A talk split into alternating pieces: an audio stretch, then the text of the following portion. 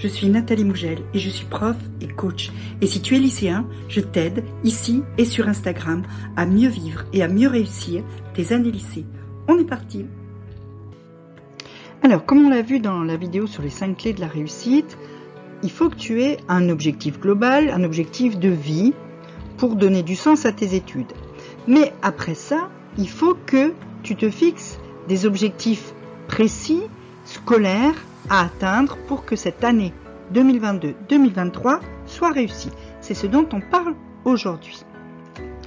En fait, quand tu démarres une année, il faut que tu puisses te dire, voilà, cette année, pour que à la fin du lycée, j'ai ce que je veux et je puisse réaliser le rêve que j'ai, cette année, je dois réussir telle chose, telle chose, telle chose.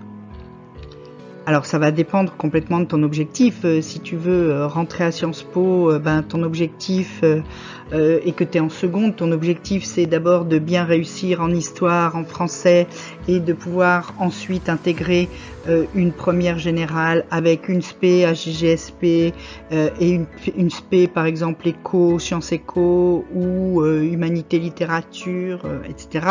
Ça peut être si tu es en première, je dois avoir des super notes euh, à l'oral de français et à l'écrit de français.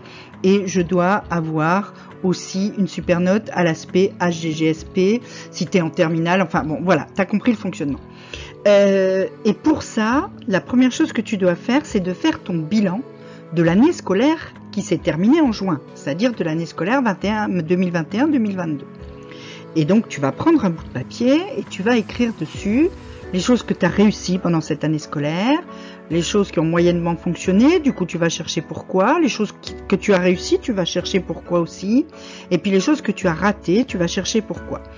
Euh, c'est-à-dire qu'à chaque fois, tu vas faire trois colonnes. Hein, euh, ok, les choses que tu as réussi, pourquoi tu les as réussi, qu'est-ce que tu as fait pour les réussir. Bof, les choses que tu as moyennement réussi, qui ont moyennement fonctionné, et pourquoi à ton avis ça a moyennement fonctionné. Et puis euh, non, ou euh, euh, raté. Et ça, c'est les choses que tu as ratées et à ton avis, pourquoi tu les as ratées?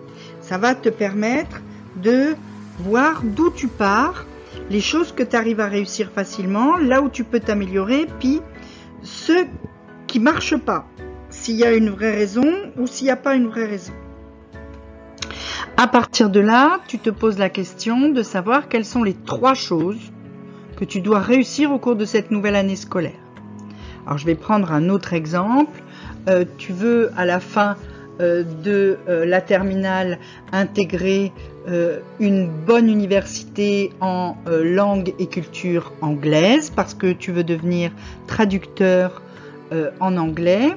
Eh bien, si tu en seconde, un de une de tes choses que tu dois absolument réussir là, ça sera de euh, d'améliorer ton oral en anglais et d'avoir 18 euh, et de réussir par exemple à rentrer euh, dans une section européenne.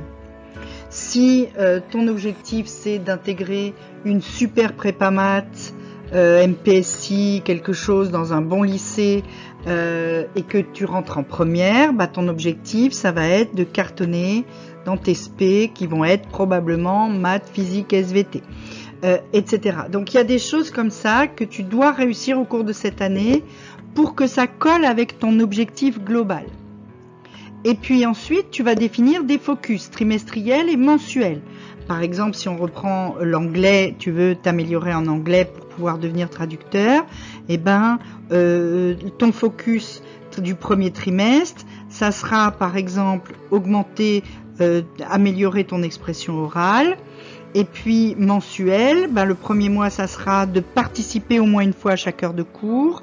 Et puis le mois suivant, ça sera euh, peut-être de faire un exposé volontaire pour t'exprimer à l'oral. Voilà. Tu vois, c'est-à-dire que tu descends et tu précises de plus en plus des tâches que tu dois réussir. Et tout ça s'intègre comme des poupées russes dans un objectif plus large pour arriver jusqu'à ton objectif final.